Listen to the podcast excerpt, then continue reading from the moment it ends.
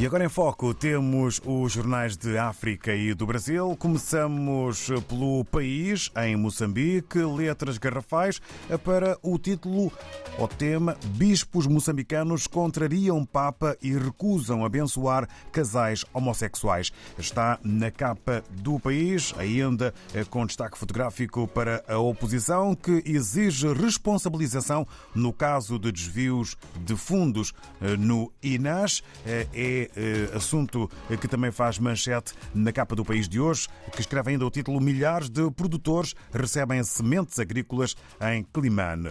Passagem agora para Cabo Verde e para a nação. Salário e outras regalias da Primeira-Dama é assunto que, envolvendo fotografia tranquila e sorridente do eh, casal, eh, leva para o título com letras garrafais Presidente da República extravasa suas competências e deixa Débora Carvalho desprotegida. Paulo Rocha diz que não é recomendável que Primeira-Dama fique sem segurança. Na capa da Nação há ainda uma retrospectiva 2023 na política.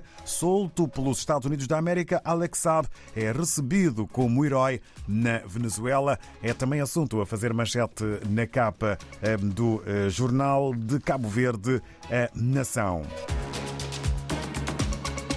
Avançamos agora até São Tomé e Príncipe e olhamos para o que escreve a publicação Telanon. Trabalhadores da Enaport exigem a anulação da concessão do Porto a uma empresa francesa. É um dos títulos que marca a atualidade de imprensa são tomense. Este também. ADM Laboratórios nasceu de um apelo do filho médico para a mãe médica. José Manuel Anzancote de Menezes, médico da Marinha de Guerra de Portugal, chegou a São Tomé em abril de 2021 no quadro da Operação Mar Aberto. Está em foco na medicina e na vida de laboratórios em São Tomé e Príncipe.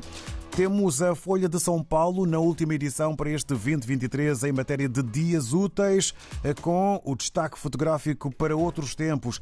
Há uma imagem de Pelé no Memorial das Conquistas do Santos, na Vila Belmira. O clube foi rebaixado em 2023.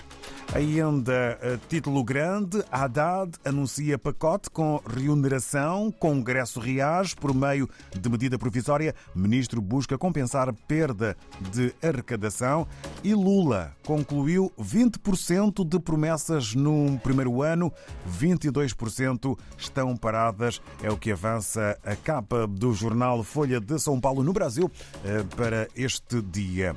Regressamos à África e, segundo o jornal O Democrata, há um título que sobressai Governo anuncia a implementação do sistema de iodização do sal. É título que marca a imprensa guineense no dia de hoje, no fim desta semana.